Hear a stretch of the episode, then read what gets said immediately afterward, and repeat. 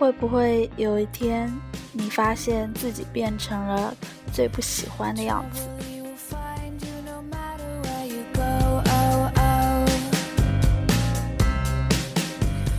你讨厌抽烟的人，在小餐馆里，几桌人在一起，只要有一个人点燃了一根烟，你就难逃吸二手烟的厄运。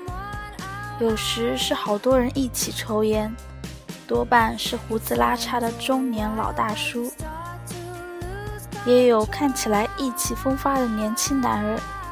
你用眼神死死地瞪他们，企图以此传递自己的不满。但抽烟的他们永远只沉醉在自己的烟雾缭绕之中。你认为抽烟损人不利己，是无知的人类选择的慢性自杀，但是重点还是在于损人。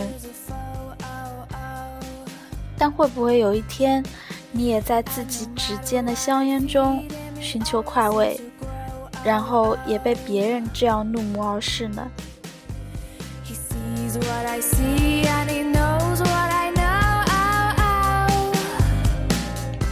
你讨厌无病呻吟，你对那些明明过得很好，却张口闭口都是痛苦的行为嗤之以鼻。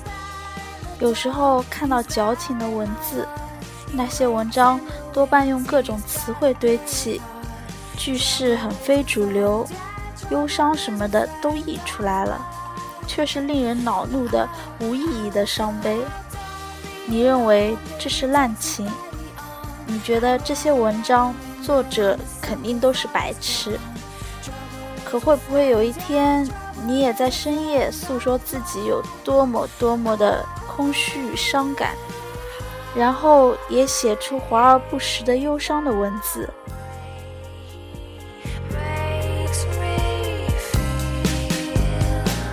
你讨厌做作、伪装、道貌岸然，可会不会有一天，你也在呵呵的称赞令人作呕的东西，用满脸的笑装作一切都很美好，把自己当成天真的小姑娘装无辜？